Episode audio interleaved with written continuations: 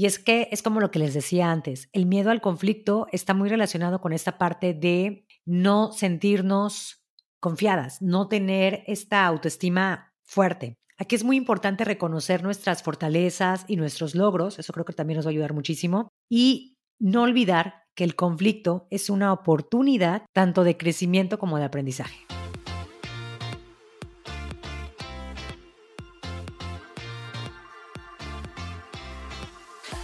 Hola, hola, bienvenida a un episodio nuevo Increíblemente Imperfecta. Soy Musme. Me da muchísimo gusto, como todo miércoles, que estés aquí escuchándome. Y si eres nueva por acá, me escuchas apenas recientemente, te invito a que te quedes porque el día de hoy quiero platicar sobre un tema que he estado como que analizando mucho porque precisamente lo platicaba con una amiga mía sobre cómo podemos enfrentar los problemas sobre lo complicado que se vuelve, al menos para mí, el tomar acción, el decir, sabes qué, esto no me parece, o el enfrentar una situación caótica. No sé si, si, a ti te pase, si suele ser algo con lo que te identificas o si a lo mejor a ti se te da bastante bien esta parte de solucionar los problemas.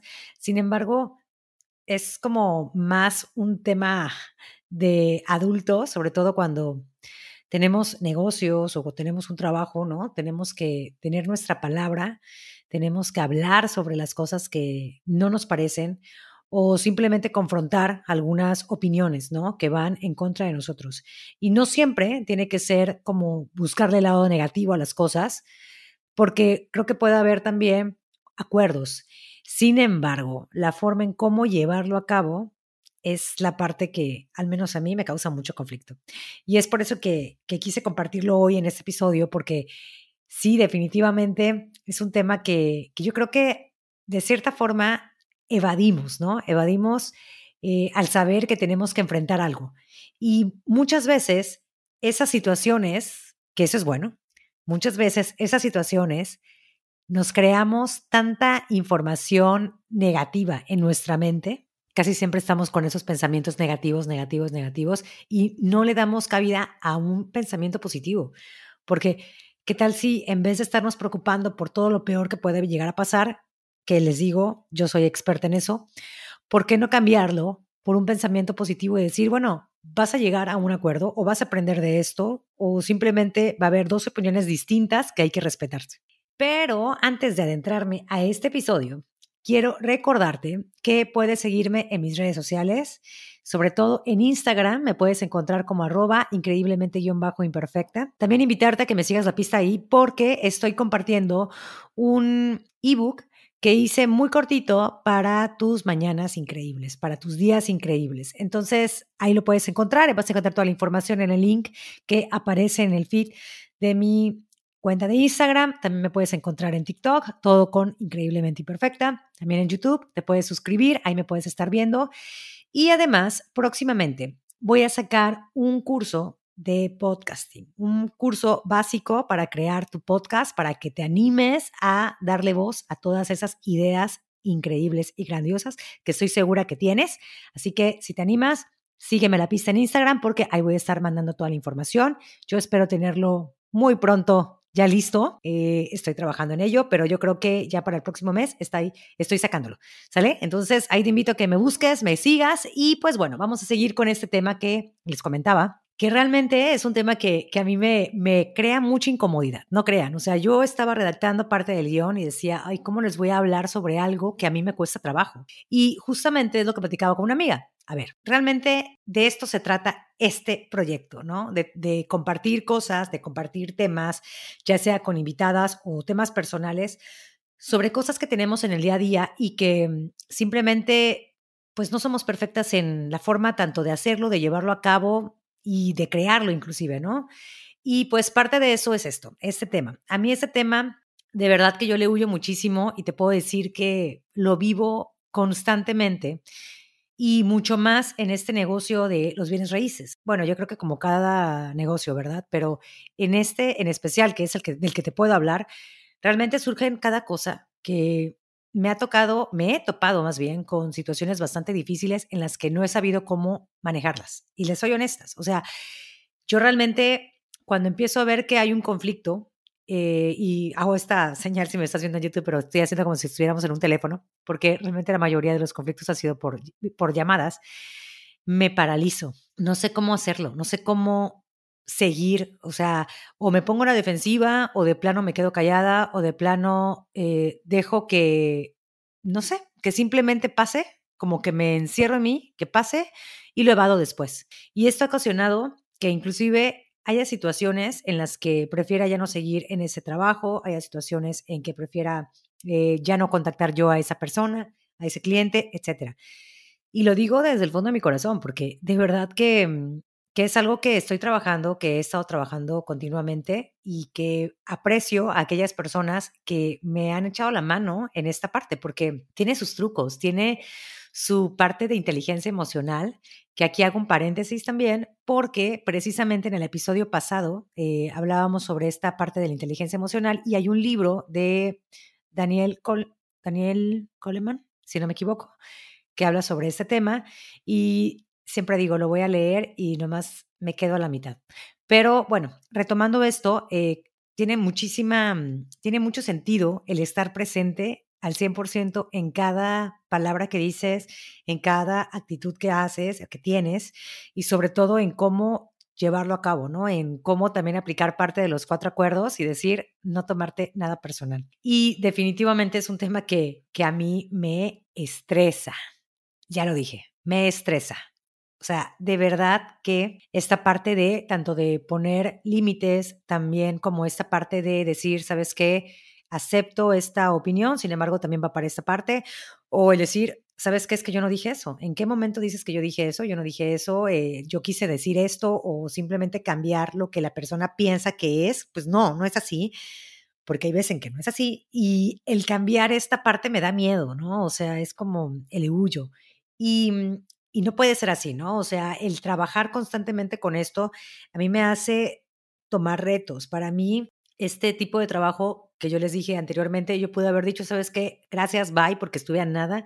Y ahorita lo tomo como reto, como un reto, o sea, no verlo como un problema, que eso también lo platicábamos en un podcast, no ver los problemas como algo negativo, mejor manejarlo o cambiarle la connotación como un reto.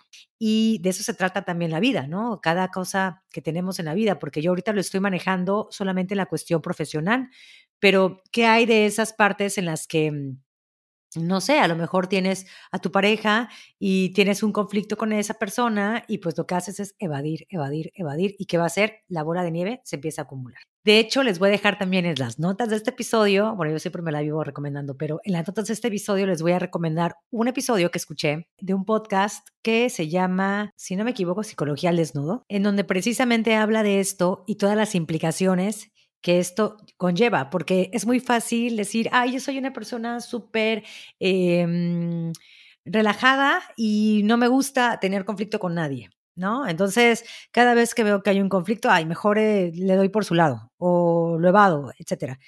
Y pues puede sonar muy padre y puede sonar, pues, que eres una persona, eh, como acabas de decir, como acabo de decir, relajada, te gusta tener todo en buena vibra, etcétera.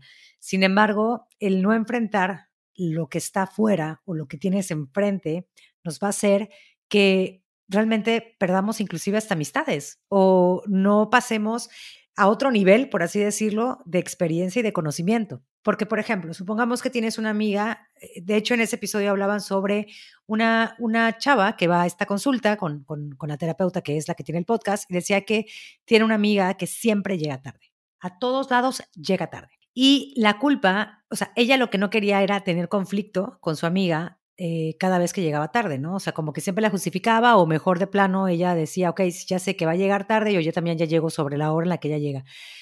Y la psicóloga le dice, bueno, ¿por qué no la enfrentas? ¿Por qué no la confrontas? Perdón. ¿Por qué no la confrontas y no le dices que a, a, mí esta situación no me gusta, no me parece? ¿Por qué? Porque también yo tengo eh, administrado mi tiempo, porque para mí, y yo creo que para muchos de nosotros, muchos de nosotros que estamos aquí, el tiempo es súper valioso. Y pues bueno, no se me hace justo esto, ta, ta, ta.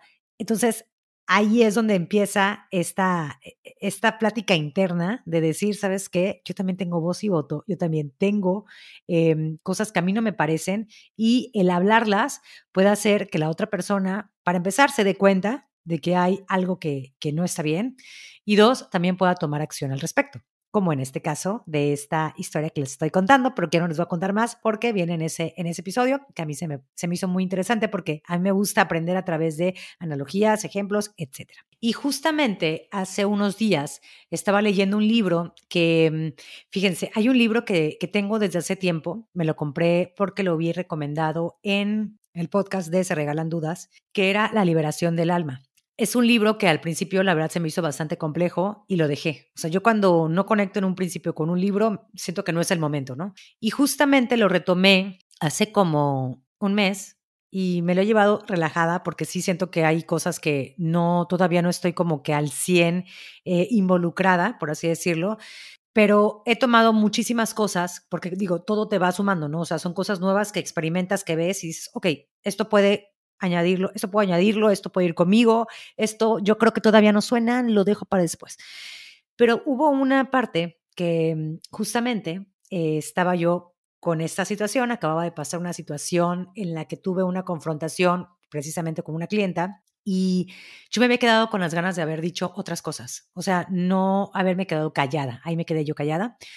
Yo tenía bastantes argumentos para poder defender mi postura, sin embargo, fue como que ya, ya no quiero seguir, ya, ya no quiero seguir con esto, no quiero seguir hablando de ese tema, ya, ya, ya, ya lo que sea, ¿no?